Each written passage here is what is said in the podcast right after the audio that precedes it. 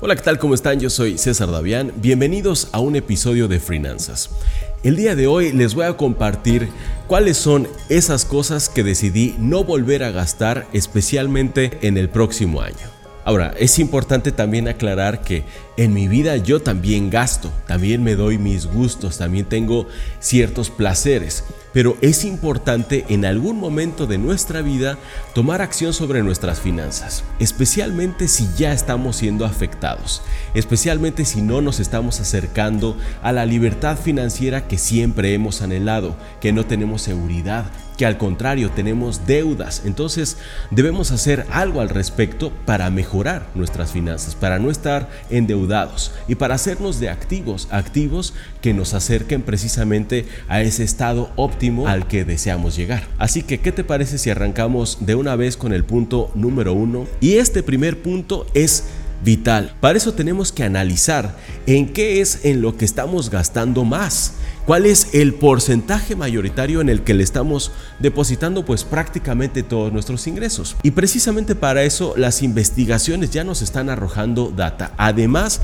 de la investigación y de los registros que tenemos que hacer sobre nuestra propia vida financiera, en qué estamos gastando dinero y esa precisamente es la recomendación número uno. Antes de enfocarnos en cuáles son esos assets que decidimos cortar dentro de nuestro presupuesto, debes recurrir a todos los medios posibles para saber exactamente en qué estás gastando tu dinero. Para eso te puedo recomendar algunas aplicaciones. Una de las aplicaciones que yo uso, esto no es ningún anuncio, y tampoco es una recomendación porque yo no voy a poner las manos al fuego por ninguna aplicación financiera.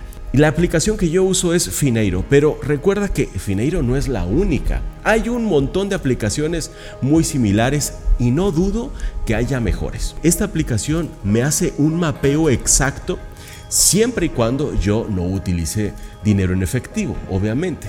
La aplicación me dice exactamente cuánto gasté en alimentos, cuánto gasté en aspectos profesionales, me puede decir cuánto gasté en transporte, en vivienda, etc.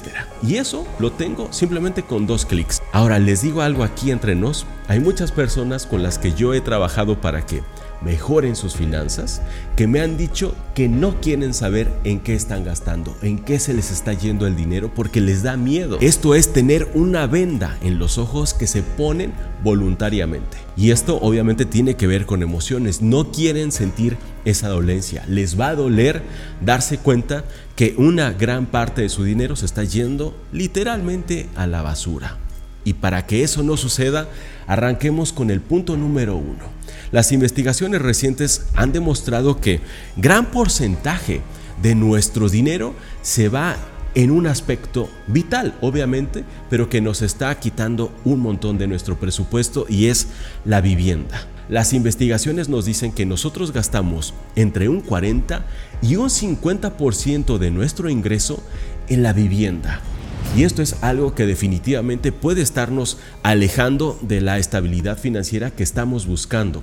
Es un porcentaje sumamente elevado que tendríamos que mejorar. Les puedo decir qué es lo que yo hice, porque ya saben que todo lo que yo les comento es lo que aplico a mi vida. Estas no son finanzas de librito, estas no son finanzas de folleto. Además, no son acciones que solamente puedan realizar gurús y economistas. Al contrario, son acciones que todo mundo podemos realizar siempre y cuando estemos dispuestos a no darle tanto gusto a nuestro ego que es a quien le encanta derrochar. Lo que hicimos mi esposa y yo, Viri y yo, hace algunos años cuando nos propusimos de una vez por todas tomar el control de nuestras vidas financieras, hacer algo por nosotros, porque sabes que algo que me da mucho miedo y por lo que estoy trabajando desde ahora es llegar a una vejez sin tener los recursos para tener una vejez digna.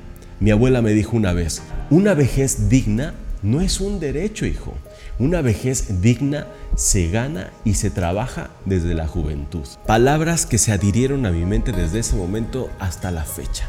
Cuando nosotros decidimos hacer algo por nuestra vida financiera de una manera contundente, empezamos obviamente por lo más costoso, que es la casa. En ese momento nosotros estábamos rentando una casa hermosísima, preciosa, en medio del bosque, muy grande. Sin embargo, si queríamos realmente ver un ahorro significativo, teníamos que dejarla ir. y honestamente fue una de las mejores decisiones que hemos tomado en nuestra vida. Si seguíamos pagando esa cantidad tan alta en renta, difícilmente íbamos a llegar al punto en el que nos encontramos ahora mismo, porque ahora estamos ya invirtiendo en inmuebles, pero que difícilmente hubiéramos podido llegar a este punto si seguíamos gastando como lo estábamos haciendo en aquel entonces. Que ganes muy bien no significa que realmente estés generando riqueza. Podemos ganar a lo grande, pero también podemos gastar a lo grande y eso es lo que estábamos haciendo. Yo me puse a revisar en mi teléfono mientras estábamos sentados allí en esa terraza majestuosa, estaba revisando cuáles eran las rentas, en dónde podíamos encontrar una casa buena, bonita y barata. Y la encontramos en otro estado, en otra ciudad que no conocíamos. Viri y yo fuimos el siguiente fin de semana, nos la probamos, nos gustó, nos la quedamos, la rentamos inmediatamente, pero ¿sabes qué? El monto de renta era tan pequeño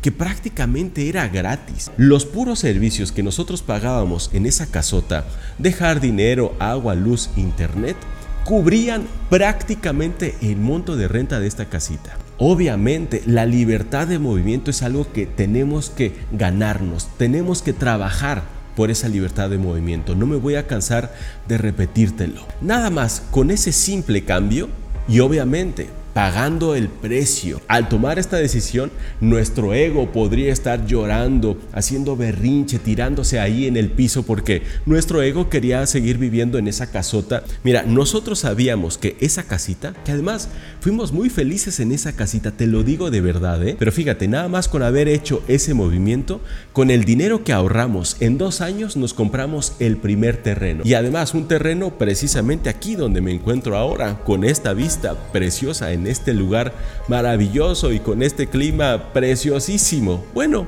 pues nada más con ese simple hecho nos ahorramos esta cantidad. El segundo gran rubro en donde gastamos mucho dinero es en el transporte.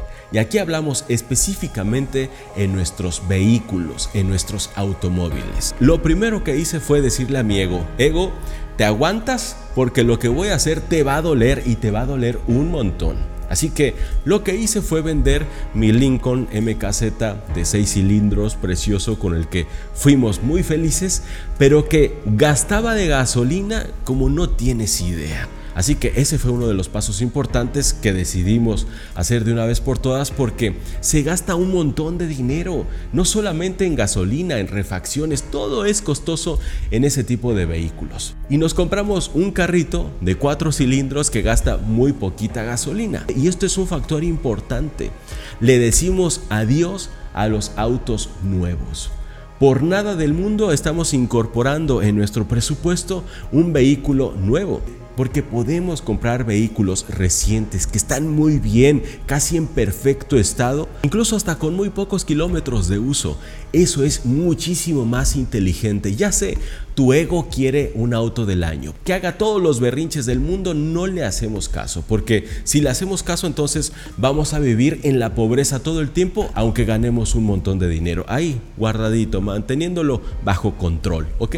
Eso es importante. Entonces nos compramos un carrito de 5 mil dólares, cuatro cilindros, obviamente de contado. Mira, lo que te compres, cómpratelo de contado porque hay muchos beneficios financieros. Cuando compras de contado, casi siempre vas a poder obtener un gran beneficio en la compra. Con los billetes en la mano puedes obtener grandes descuentos, a diferencia de cuando negocias a plazos. Aunque también se puede, y si ese fuera el caso, adelante por mí no tengo ningún problema. Si puedes comprar con un descuento a plazos, en donde no, obviamente, no estás pagando un financiamiento, no estás pagando intereses por ese plazo, sensacional. Si no tienes la certeza absoluta de poder cumplir con ese compromiso de pago, no te metas en esos asuntos. Mejor cómprate uno con dos o tres años de anterioridad y además te vas a comprar un auto muchísimo mejor al que estarías accediendo si es del año. Recordando que un auto del año se devalúa saliendo de la agencia entre un 20 o 30% según sea el caso. ¿Por qué sucede que la gran mayoría paga mucho dinero en vivienda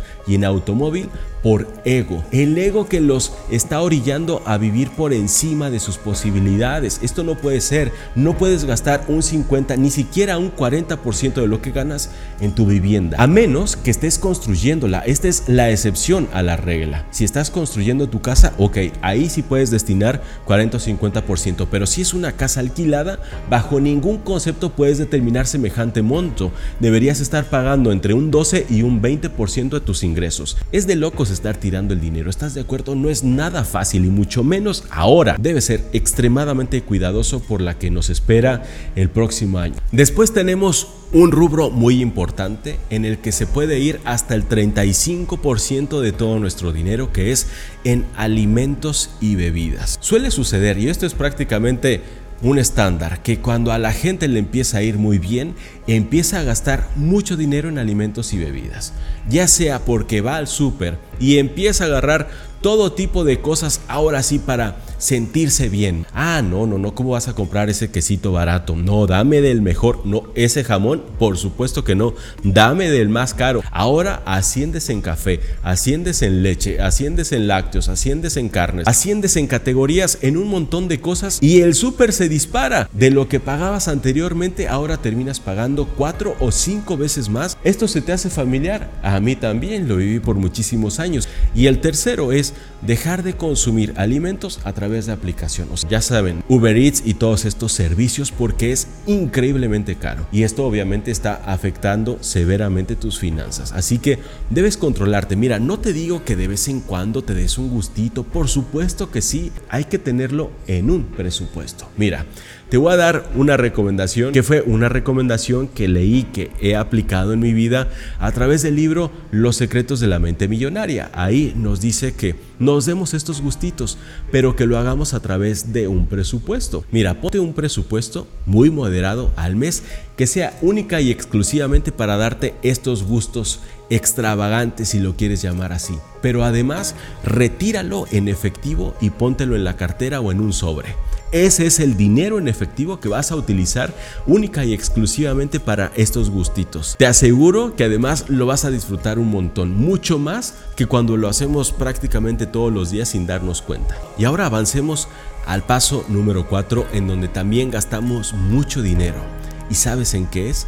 En ropa, porque podemos gastar entre un 12 y un 20% de nuestro presupuesto en un montón de ropa que además es la industria que más contamina del mundo y que requiere un montón de agua para elaborar una prenda. Así que tenemos que reducir drásticamente el consumo de ropa. Es más, porque te aseguro que muchas de las prendas que tienes allí ni siquiera las usas. Hagamos baby steps.